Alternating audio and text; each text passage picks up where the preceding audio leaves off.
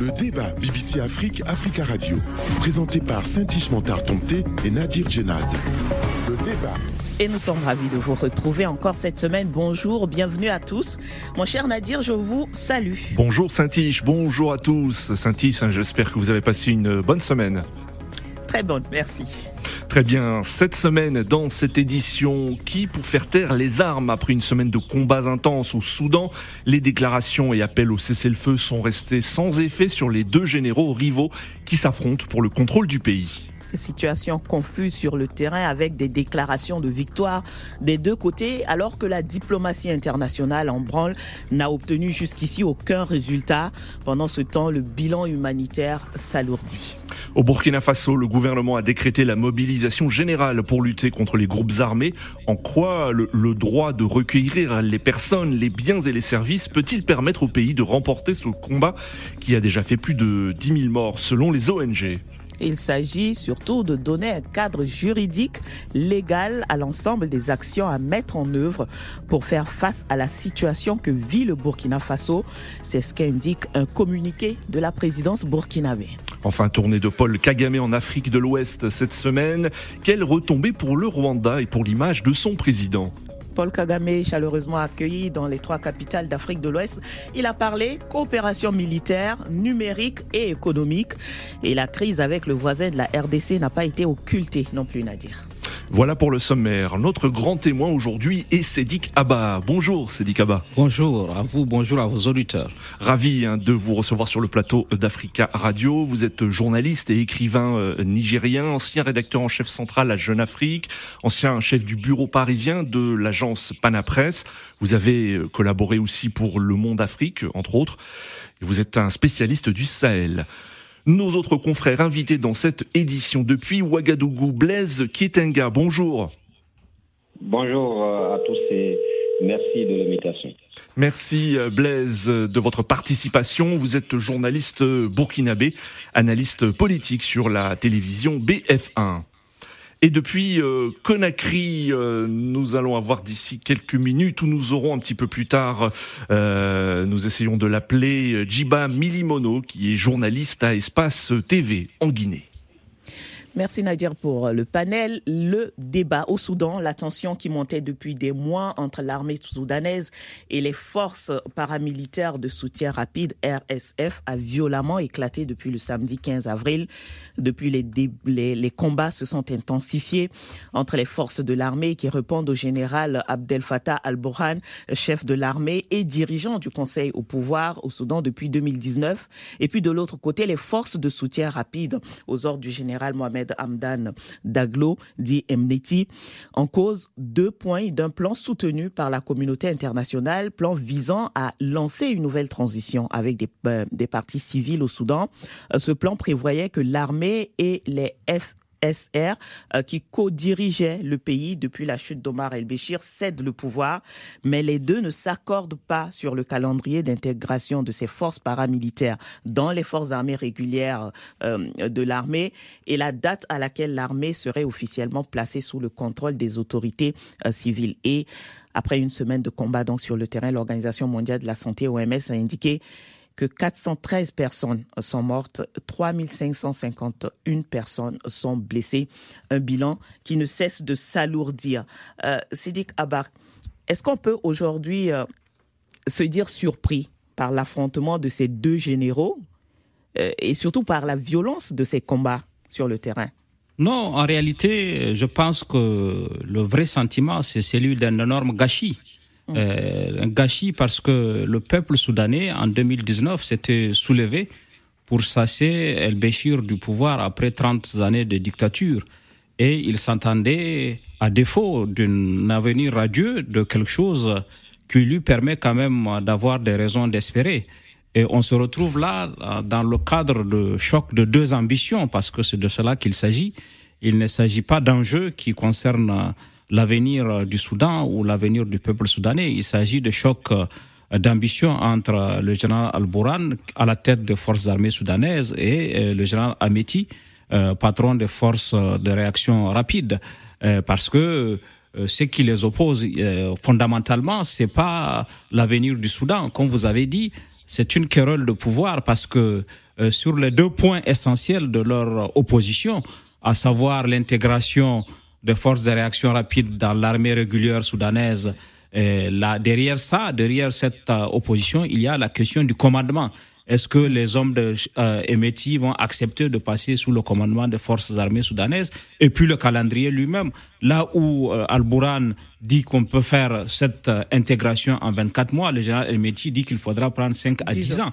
Donc, comme vous voyez, il n'y a pas fondamentalement de, de, de considération liée à l'avenir du peuple soudanais et l'opposition qui couvait, qui empêchait la conclusion de l'accord avec euh, les civils euh, c'est à dégénérer, à basculer dans cet affrontement meurtrier dont le Soudan n'avait pas besoin. Alors, vous parlez, dit, de, de gâchis, vous parlez de querelles vous refusez de parler d'échec de la révolution soudanaise, cette révolution que vous avez évoquée, qui a fait partir une révolution populaire, euh, des, manifestations démocratiques, et qui ont fait partir El-Béchir. Mais aujourd'hui, on se retrouve avec une situation pire que sous El-Béchir. Est-ce que la révolution soudanaise a échoué ou pas? Non, la révolution n'a pas échoué, mais elle a été confisquée. Hmm. Et les deux ont la révolution soudanaise, puisque avant qu'on ne bascule le 15 avril dans cet affrontement meurtrier, les Soudaniens ont continué, les Soudanais ont continué à se battre pour obtenir une transition militaro-civile qui tienne compte des revendications pour lesquelles ils sont descendus dans la rue en 2013.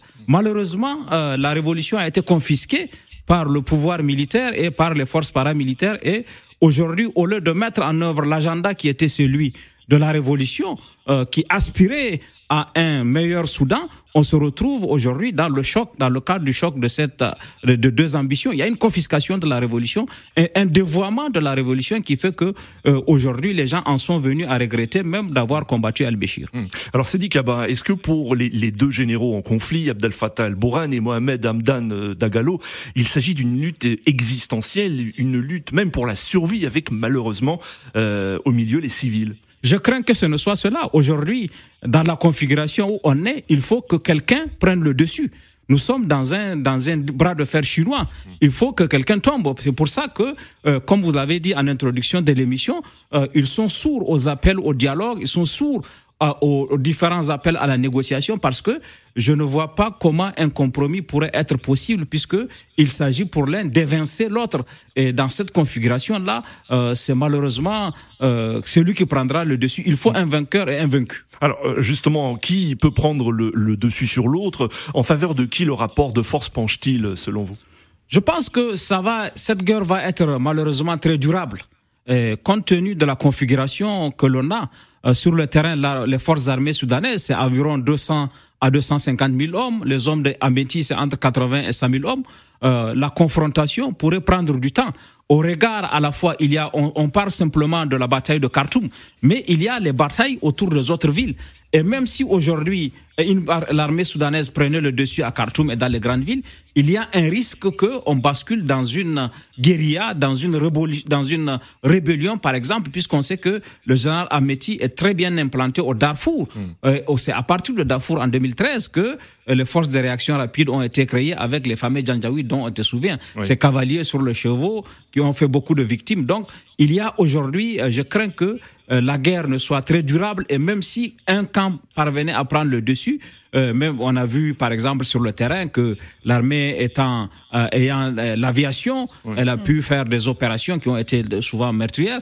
donc ça pourrait être une guerre de, vraiment qui prendrait du temps. Alors c'est dit est-ce que le l'aide et l'influence de l'Égypte peut être déterminant dans, dans, ce conflit entre les, les, deux généraux? On sait que le, le général El Boran peut compter sur l'aide de l'Égypte, alors que Mohamed Hamdan Dagalo est, est, est plutôt seul dans cette guerre. Oui, il faut craindre cela, mais je pense que l'Égypte, euh, jusqu'ici, a fait preuve d'une certaine prudence. Parce que euh, ce qui peut se passer, si l'Égypte s'engage militairement et visiblement, euh, le général Ameti pourrait soulever d'autres soutiens. On sait que l'Érythrée n'est pas loin et qu'il peut effectivement sous, mobiliser des soutiens extérieurs. Et cette externalisation de la, de, cette internationalisation, si on peut le dire ainsi, de la, de, de la confrontation, va la rendre difficilement soluble. Parce que à partir du moment où euh, on fait venir l'Égypte, on fait venir l'Érythrée et peut-être d'autres puissances, ça va créer une internationalisation et ni, ni le général Hemeti, ni le général El-Bourhan ne seront libres de pouvoir euh, en ce moment décider parce qu'ils doivent euh, en référer à leurs parrains avant de prendre la décision. Et je pense que cela doit être évité et c'est de ce point de vue, à mon avis, qu'il faut espérer que les différentes euh, initiatives qui sont lancées aujourd'hui à la fois par l'IGAD, l'Union africaine, puissent être accélérées pour qu'on évite justement cette internationalisation du conflit. selon vous, donc, euh, on ne peut sortir de, de ces violences que par une voie diplomatique. Une force d'intervention euh, qui viendrait de l'extérieur aggraverait la situation. Non, je, je ne souhaite pas. Je pense que l'idée de ces forces qui viendraient de, l'étranger, qui sont souvent trop coûteuses, plus coûteuses qu'efficaces, ne me semble pas être à, à rechercher. Aujourd'hui, il faut espérer qu'on puisse actionner des leviers nous savons que des pays comme Adinadir, comme l'Égypte, ont fait faire pression euh, sur euh, le général Al-Bourhan. D'autres pays, euh, par exemple comme le Tchad, qui a, qui a, des liens avec le Tchad, qui a des liens avec avec, avec Ameti, peut le convaincre d'aller à une table de négociation. C'est plutôt vers cela qu'il faut aller que vers une intervention extérieure. Depuis longtemps, c'est dit qu'on l'a évoqué, la crise couvait depuis longtemps.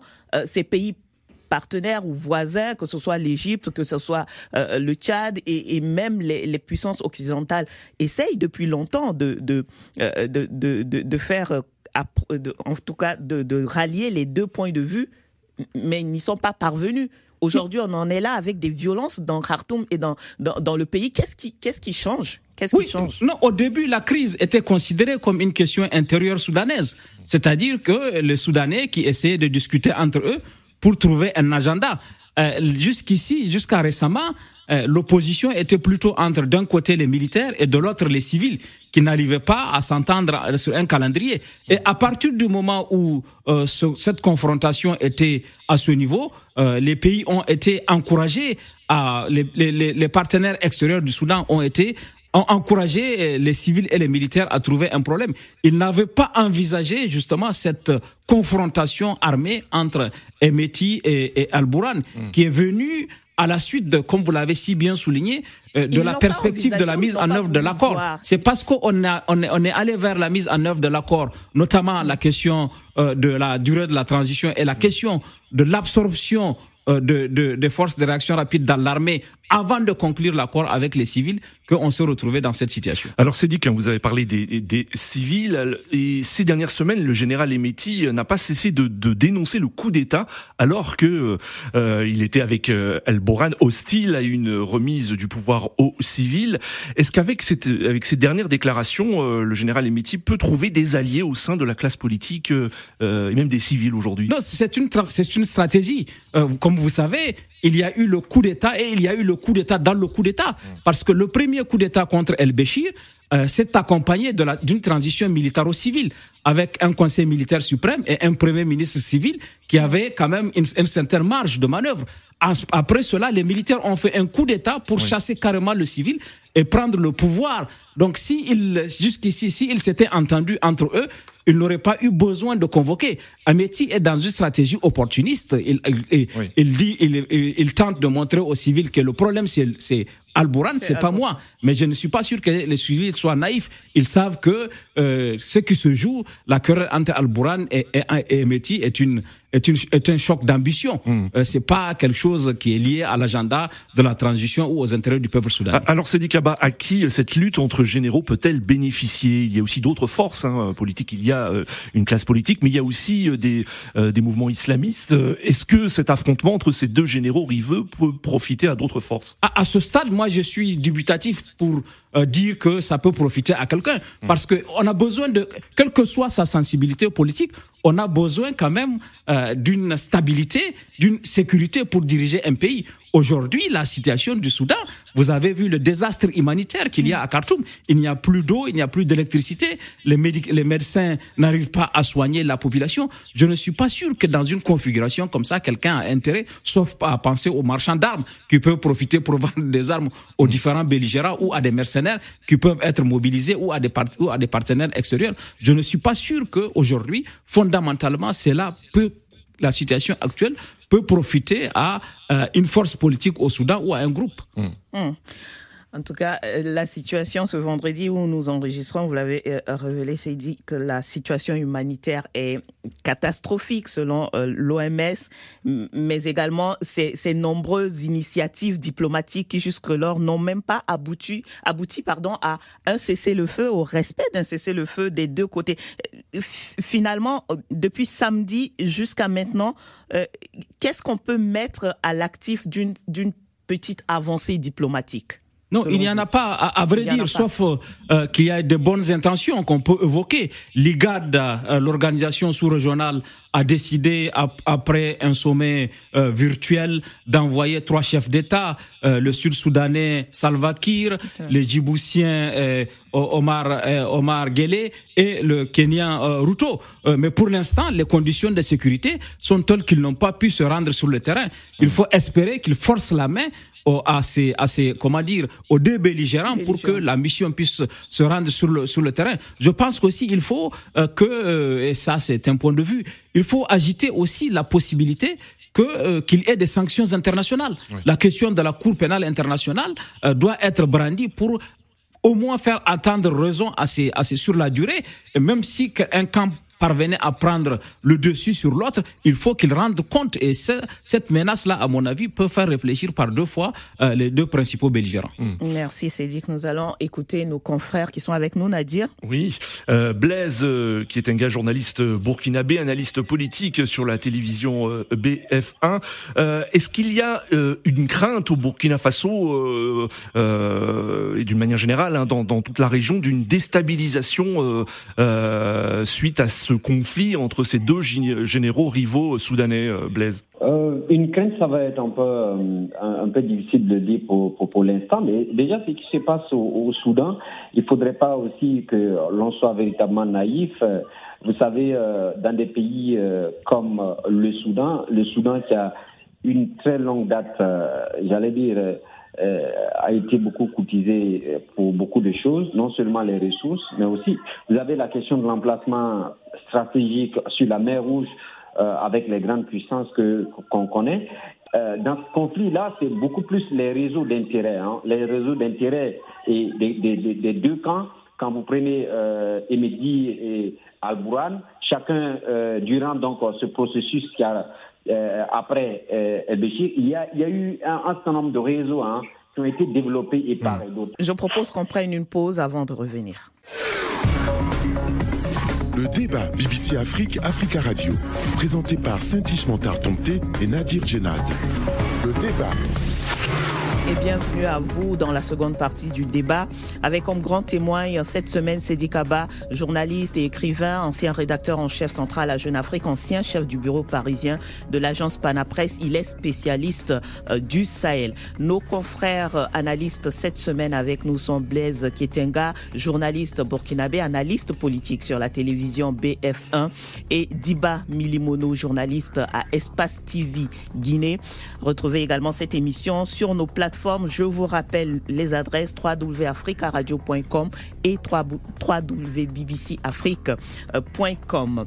Diba, parmi les pays influents au Soudan, on a parlé de, de l'Égypte, mais il y a aussi ceux, euh, les pays du Golfe, en particulier les Émirats arabes unis. Euh, quel peut être leur rôle dans le face-à-face soudanais, selon vous? Oui, oui. Aujourd'hui, euh, vous savez, le conflit soudanais, c'est un conflit assez vieux, avec des mutations, avec des acteurs en jeu. C'est un conflit à deux dimensions. Vous avez d'un côté euh, la dimension politique, mais aussi euh, cette dimension économique. Euh, aujourd'hui, avec la fin des frontières, puisque la question d'ingérence des autres pays dans la crise interne au Soudan, ça suppose que l'ingérence est la fin des frontières entre les nations. Aujourd'hui, il faudrait qu'il y ait une solution extérieure. Vous avez par exemple Antonio Guterres qui disait qu'il fallait observer un cessez-le-feu puisqu'il y avait la fête de l'aide et le filtre qui arrivait ce qui n'a pas été respecté par les belligérants. Donc aujourd'hui, au-delà du rôle que l'Égypte pourrait jouer, vous avez aussi euh, le Golfe mm. qui a un rôle à jouer puisque lié par l'histoire, lié par la culture et qui ont aussi euh, à un moment donné des intérêts avec euh, cet État-là. Donc aujourd'hui, je pense qu'il faut sortir un peu du tout militaire, qui n'est pas à mon avis une solution, puisque c'est un pays aujourd'hui à feu à sang. Je mesure mes mots. Il faudrait que, de part et d'autre, que les partenaires bilatéraux s'invitent autour de, de la crise pour trouver une solution. Mm. Vous avez euh, aujourd'hui euh, deux hommes la lutte aujourd'hui, c'est une lutte pour le pouvoir. Vous avez vu comment un peu la transition a été gérée par euh, le général Abdel Fattah, qui a, qui a dissous le gouvernement intérimaire et qui ensuite, avec la pression, il est revenu sur sa décision. Il a d'abord, après le départ de Omar El-Béchir en 2019, ce qui a précipité cela, c'était une crise économique. Vous avez aujourd'hui un taux d'inflation qui est assez important. Vous avez aujourd'hui une crise endémique, vous avez une bonne partie de la population qui est touchée par la famine. Donc il y a tout un cocktail molotov qui est là, qui fait que même si aujourd'hui on a cette solution d'amener un pouvoir civil au pouvoir, il y a euh, cette dimension, la gestion à de, avis, économique et oui. La gestion pourrait être plus compliquée pour, pour un pouvoir civil euh, dans l'état actuel. dans Merci beaucoup, Diba. Euh, C'est dit que vous avez évoqué tout à l'heure euh, le Tchad. Le Tchad, pays voisin, le Tchad euh, euh, où euh, le, le général Emeti euh, aurait des parents puisqu'il est euh, soudanais et de, de la région du Darfour frontalière avec euh, avec le Tchad. Aujourd'hui, dans quelle position le Tchad se trouve? On- on- Les autorités ont indiqué euh, suivre de près la situation. Des, des soldats soudanais ont, ont traversé la frontière et, et- et- et sont au Tchad aujourd'hui. Le Tchad les a recueillis. Et quelle est la position dans laquelle ce pays voisin se trouve aujourd'hui? Est-ce qu'il doit s'inquiéter des répercussions de cette Je- Je crise? crois qu'officiellement, le Tchad est dans une position de neutralité, puisque les deux protagonistes ont été reçus l'un après l'autre par le Tchad avant que la crise n'éclate. Et le Tchad sait euh, l'enjeu stratégique que représente le Soudan. La plupart des rébellions qui ont conquis le pouvoir en Djamena sont partis du Soudan. Et ce n'est pas pour rien qu'il y a eu un accord entre euh, le président El Béchir et le président Déby de son vivant pour que le Soudan ne serve plus de base arrière aux différentes rébellions qui sont parties, euh, qui sont arrivées au Tchad en, en- en partant du Soudan.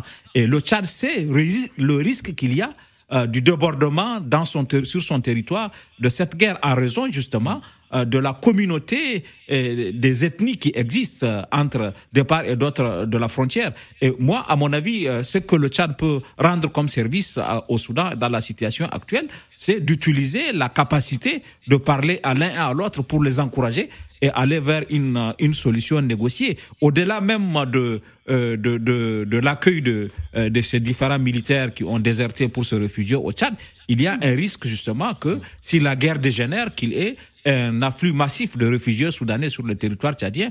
Or, on sait que le Tchad lui-même a déjà suffisamment ses problèmes avec euh, euh, l'insécurité qu'il y a sur sa frontière avec la Libye, et puis Boko Haram dans le lit du lac Tchad, et la transition elle-même qui n'est pas du tout consensuelle. Donc, le Tchad a déjà ses propres problèmes et le fait que ces problèmes soudanais débordent au Tchad va encore fragiliser et créer des conditions d'une instabilité. Euh, C'est dit que on- on- nous l'avons dit, hein, les grandes puissances, l'ONU appelle euh, à, à l'arrêt des combats et, con- et condamne euh, ces, ces- ces- ces violences.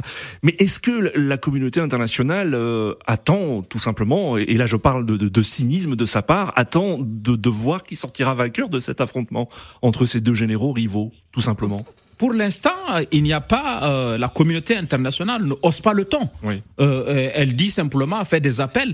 Elle n'a pas brandi de menaces particulières, de poursuites par exemple devant la CPI. Il n'y a pas eu, en tout cas à moins que je ne que ça ne même échappé, euh, une convocation du Conseil de sécurité, une session spéciale euh, dédiée à, à cette crise soudanaise, alors que par ailleurs, quand il y a des événements d'une telle gravité, la communauté internationale convoque tout de suite un Conseil de sécurité. Même si bon, euh, on peut craindre que le Conseil soit paralysé. En tout cas, euh, une des preuves de la volonté de la communauté internationale euh, de trouver une solution, en tout cas de forcer la main aux belligérants, aurait été que le Conseil de sécurité se saisisse de la question et brandisse la menace de poursuite devant la Cour pénale internationale pour faire entendre raison. Maintenant, euh, elle s'en tient à la bonne volonté. Et je ne suis pas sûr que ces deux-là soient de bonne volonté. Donc, à mon avis, si on s'en tient à leur bonne volonté, on attendra encore.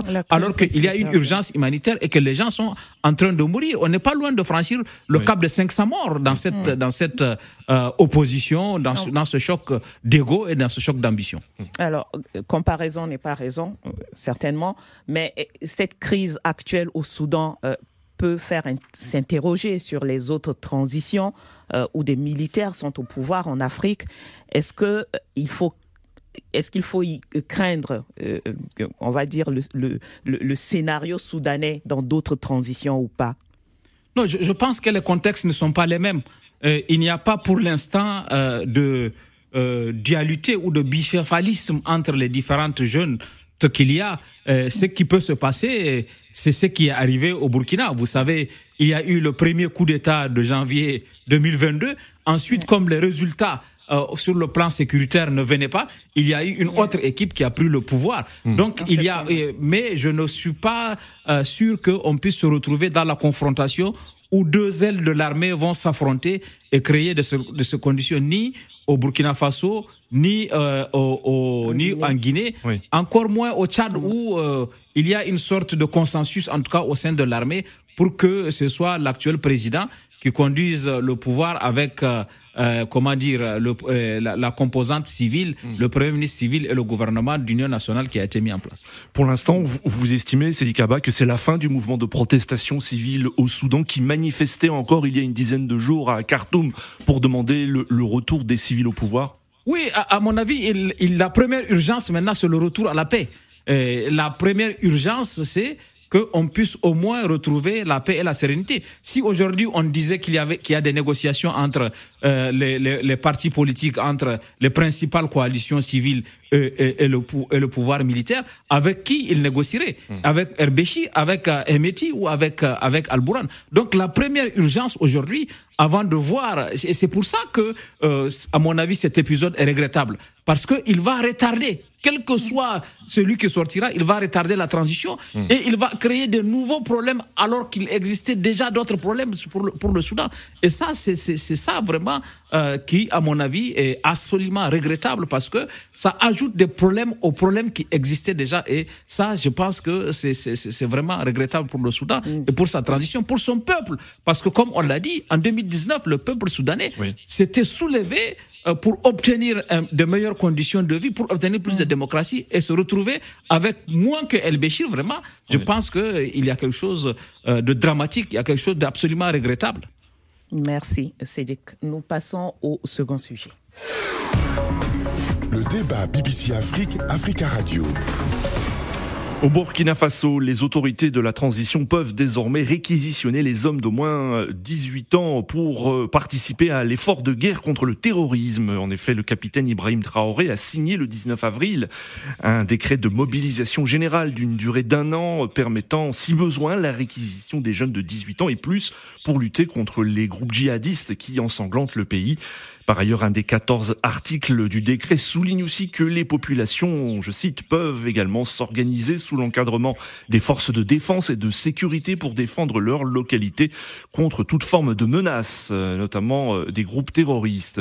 Outre la mobilisation générale et ce que les autorités appellent la mise en garde, il est également fait appel à des initiatives publiques ou privées citoyennes de solidarité et de contribution à l'effort national de lutte contre le terrorisme, au profit en particulier des zones à forte défi euh, sécuritaire, précise euh, encore le décret. Le décret stipule aussi que les droits et les libertés individuelles et collectives garantis par les lois et règlements peuvent dans certains cas être restreints ou limités. En décembre dernier, le président de la transition, le capitaine Ibrahim Traoré, avait saisi le Conseil constitutionnel pour la prise de ce décret et avait obtenu un avis favorable. Cette décision intervient alors que le pays est toujours confronté aux menaces des groupes armés. Au moins 24 personnes, dont 20 supplétifs civils de l'armée, ont été tués ce mardi lors de deux attaques de djihadistes euh, présumés dans le centre-est du pays. Depuis sept ans, les violences ont fait plus de 10 000 morts, des civils et des militaires et quelques 2 millions de déplacés, selon plusieurs ONG. Alors Blaise euh, gars, comment les, les Burkinabés ont, ont, accueilli ces mesures? Y a-t-il de l'enthousiasme ou de l'inquiétude inquiétude pour euh, les hommes de prendre un jour les armes eh, eh bien, euh, je pense que de façon globale, les, les ont accueilli donc euh, cette mesure pour la plupart avec beaucoup d'enthousiasme parce que déjà, il faut le dire, hein, c'est un encadrement juridique et comme vous l'avez rappelé, c'est une loi de, de 94, du 24 mai précisément, portant organisation générale de la défense nationale. Et, c'est euh, justement donc pour encadrer toute la stratégie globale donc de défense et de sécurité euh, en cette période euh, où l'armée burkinabé euh, gagne du terrain, euh, essaye de récupérer un certain nombre de territoires. Donc globalement, c'est, cette mesure-là est, est, est, appréciée de façon favorable par l'ensemble des Burkinabés, étant donné que il faut dire qu'il y a un certain nombre de mesures déjà qui avaient été prises déjà sur le terrain, et ces mesures-là on, voyait venir justement donc euh, l'application euh, moins de, cette loi. Parce qu'il faut se rappeler, hein, pour ce qui est donc de la mobilisation générale et la, mise en garde, déjà il y a de cela quelques mois, il y avait la création de trois régions militaires euh, contrairement à l'ancien dispositif militaire où nous avions trois régions militaires, nous avions eu des légions de gendarmerie qui avaient été créées. Hmm. On a eu tout récemment l'acquisition de moyens de défense et de sécurité. On a le renforcement des effectifs des forces armées nationales, c'est-à-dire le recrutement de VDP et de militaires en masse, 50 000 VDP. En plus euh, de cela, nous avons un recrutement continu donc de militaires au Burkina Faso. Donc déjà ces mesures-là de maillage du territoire qui venaient, on a aussi euh, déjà un certain nombre de mesures qui avaient été prises. Euh, donc dans un certain nombre de zones, à savoir donc euh, les mesures de couvre-feu et l'état d'urgence déjà qui lui courait depuis 2020 et ça a été renforcé depuis l'arrivée au pouvoir donc du capitaine Ibrahim Traoré qui a une autre orientation donc de la lutte contre le terrorisme. Donc déjà ces mesures là euh, de, de, de, maillage du territoire qui venaient des décisions qui avaient déjà des décrets qui ont été déjà pris, on voyait qu'on allait aboutir donc à l'application donc euh, de cette mesure donc, de mobilisation générale et de mise en garde. Euh, cependant, Blaise, hein, vous, parlez d'enthousiasme, mais est-ce que recourir à la mobilisation générale, ce n'est pas une, une forme d'échec des autorités de la transition, de l'armée régulière en tout cas, à lutter contre le terrorisme? Non, on ne parlerait pas d'échec. On ne parle pas d'échec parce que justement, vous savez, euh, nous avions euh, déjà dans le narratif, dans le temps, parlé donc, de guerre asymétrique, où euh, déjà la, stratégie de lutte globale n'était pas il n'y avait pas l'implication donc des, populations. Et si vous regardez depuis donc euh, le lancement donc de fonds de soutien patriotique. Vous avez des Burkinabés aujourd'hui qui euh, font des cotisations à X ou Y niveau. Vous avez tout récemment des élèves donc du lycée euh, Sangoulé Lamizana de Ouagadougou qui ont contribué la somme de à la hauteur de, la, euh, de plus de 700, 500 et quelques mille pour soutenir donc les autorités de transition. Donc déjà depuis l'arrivée du capitaine Ibrahim Traoré, il y a un enthousiasme des Burkinabés vis-à-vis donc du, du, en termes de soutien donc aux autorités de la transition. Donc cet enthousiasme est venu du fait aussi que les autorités ont pris un certain nombre de mesures au plus haut sommet de, l'État. Le capitaine Ibrahim Traoré euh, euh, s'est euh, débarrassé donc de son salaire donc de président. Les, membres du gouvernement ont drastiquement réduit donc leur rémunération. Donc déjà, ça a donné un élan de patriotisme et de, d'enthousiasme populaire à soutenir les autorités de la transition. Sur le terrain, récemment, on a des zones qui ont été reconquises. Ces zones-là étaient déjà euh, sous emprise terroriste il y a de cela euh, euh, une année, et ces zones ont été récupérées progressivement. Vous prenez la zone de, de, Solenzo, et tout récemment, vous avez une opération qui a été lancée du côté de Gaza. Donc, déjà, on, l'a vu, il y avait un blocus entre euh, et Djibo, et ce blocus-là semble être levé, du moins ce qui ressort sur le terrain, et il y a des retours progressifs des populations dans certaines localités. Donc, on ne pourrait pas pour l'instant parler d'échec. On peut dire que... Les résultats, oui, Diba. Oui. Alors, Dima, vous l'avez souligné depuis l'arrivée euh, euh, du, président Ibrahim Traoré, la population beaucoup plus impliquée, l'appel à la population se fait de plus en plus euh, récurrente et la population répond. Vous avez cité ces différences-ci. mais on se pose quand même la question on a des VDP, des supplétifs de l'armée qui sont sur le terrain et qui qui ont reçu une, une petite formation, on va le dire, euh, militaire qui leur permet euh, d'accompagner l'armée sur le terrain. Mais les chiffres montrent que ces VDP euh, sont le plus souvent victimes lors de ces attaques.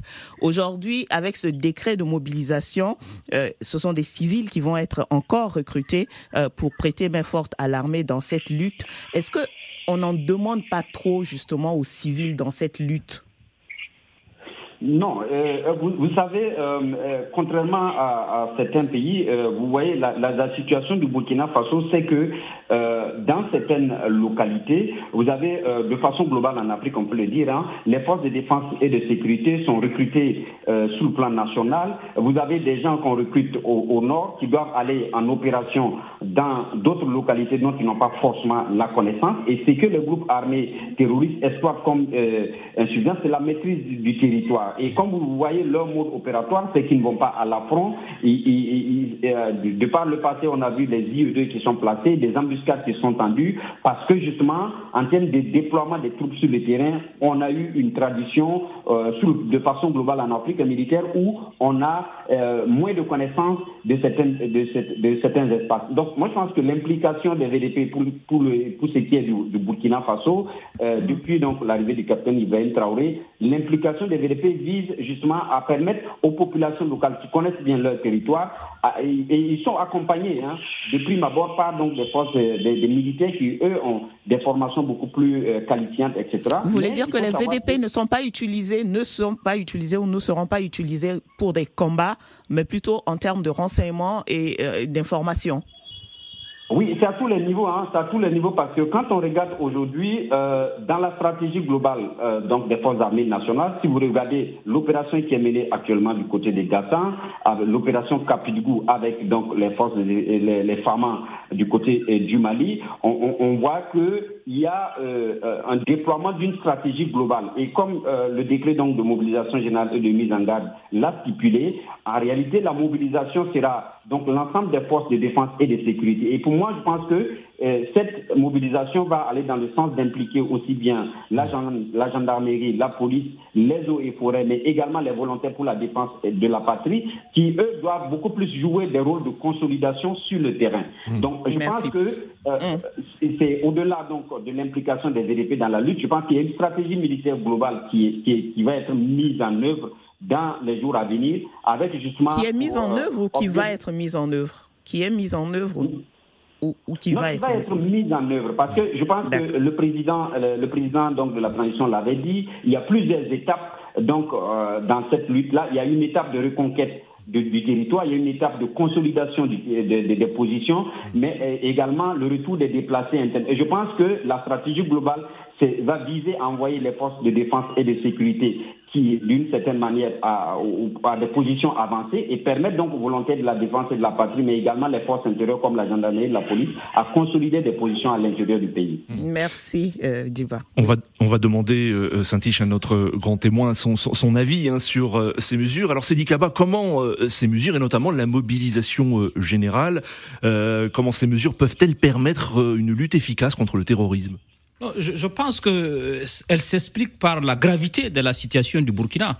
Euh, selon l'index du terrorisme, le Burkina est le deuxième pays le plus confronté à la menace terroriste après l'Afghanistan, devant le Mali et devant les autres pays du G5 Sahel.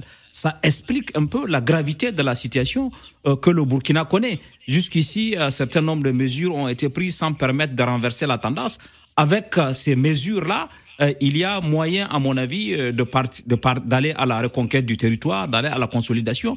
Mais, il, faut, il, faut, il faut prendre garde à penser que la situation terroriste, et là je parle euh, pour quelqu'un qui suit la question au-delà du Burkina, il faut prendre garde à penser que la, la, solution au défi, au défi sécuritaire au Sahel est uniquement militaire. Hmm. Il faut absolument que cette, cette approche militaire soit adossée à une question, aux questions de développement, euh, les zones qui ont, euh, les, pour enlever aux terroristes, euh, au groupe, au groupe terroriste la capacité de recruter, parce que tant que les jeunes seront au chômage et qu'ils n'auront rien à faire, les groupes terroristes pourront les recruter.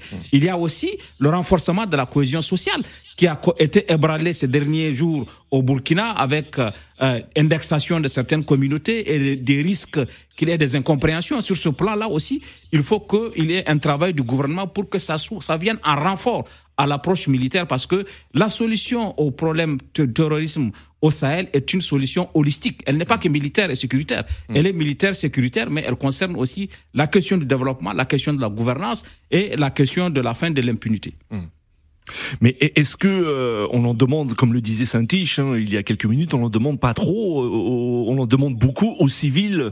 Euh, est-ce que ce n'est pas aux militaires, aux forces spéciales de lutter efficacement contre le, terrorisme?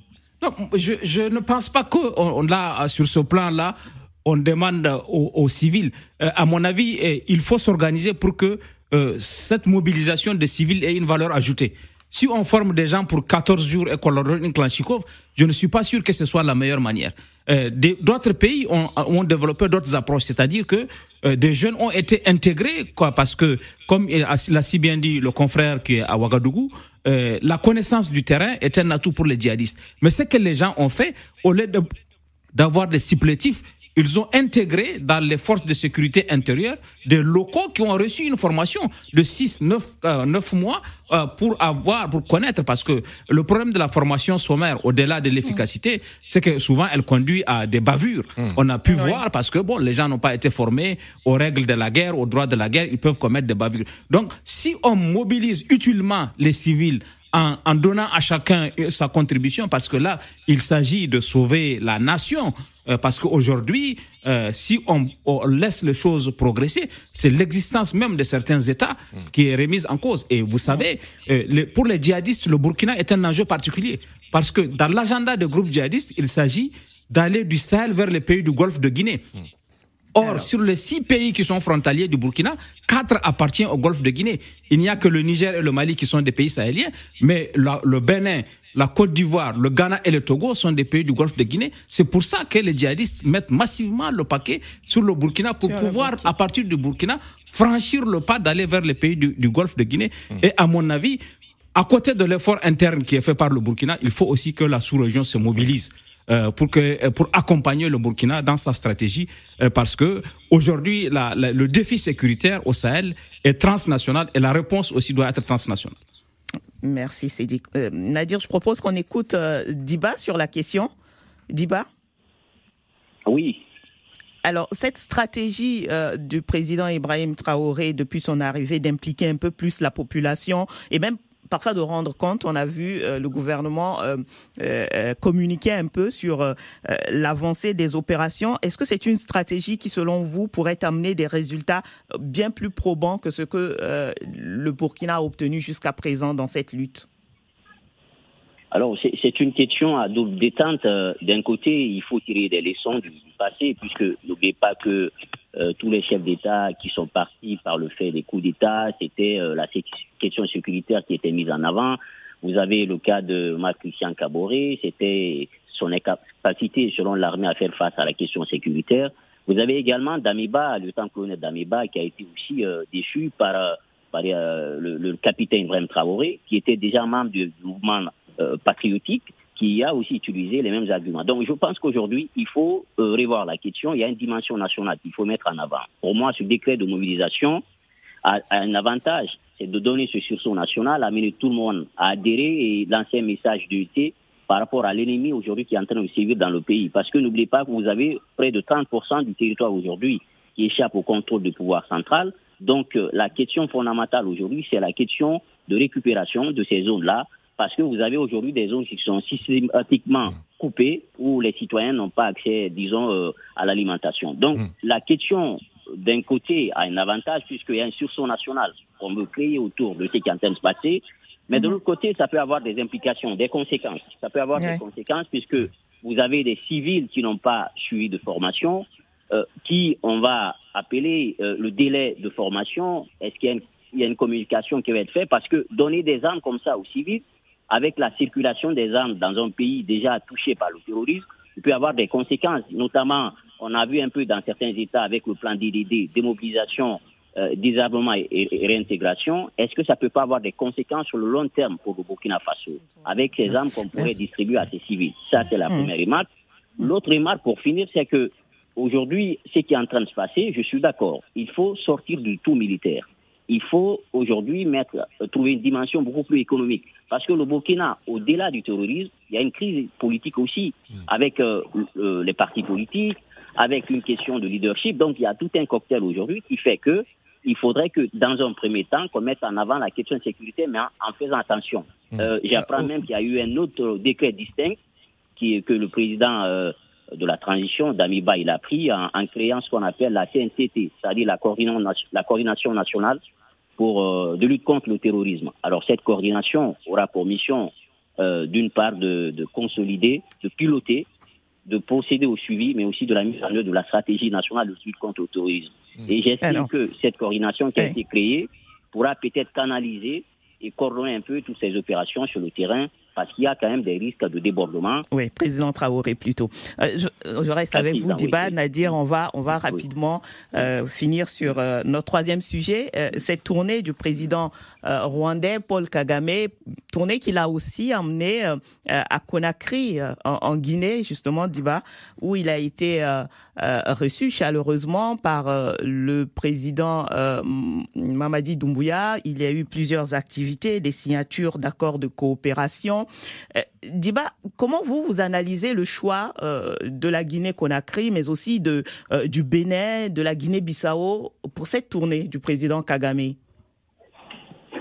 Alors pour cette tournée du, président Kagame, Kagame, quoi qu'on dise aujourd'hui sur le continent africain, avec le bon que son pays a connu sur le plan économique, sur le plan technologique, mais aussi en parlant de digitalisation, sur le plan environnemental, c'est quand même aujourd'hui un, leader qui a la voix au chapitre. Donc euh, cette tournée, pour moi, et, c'est une tournée qui a à la fois euh, qui a une dimension pour moi qui est politique, mais aussi euh, c'est la question qui est mise en avant, c'est le panafricanisme, puisqu'en Guinée, la visite d'amitié, c'est qu'on mettait en avant, c'est qu'il y a une visite placée sous le sceau du panafricanisme, mais également raffermir un peu les liens entre les États. Donc il y a cette dimension panafricaine. Il faut aujourd'hui que les États africains puissent prendre leur destin en main et qu'ils regardent dans la même direction mais aussi politique, parce que vous avez quand même un leader aujourd'hui qui arrive à fédérer euh, beaucoup autour de sa vision, puisque même si étant militaire, il a, avec le temps, donné euh, une autre image à son pays, euh, ce qu'on peut appeler aujourd'hui le soft power, hmm. ce pouvoir doux, cette capacité à vendre l'image de son pays. Alors, nous, en Guinée, il est, il, est arrivé.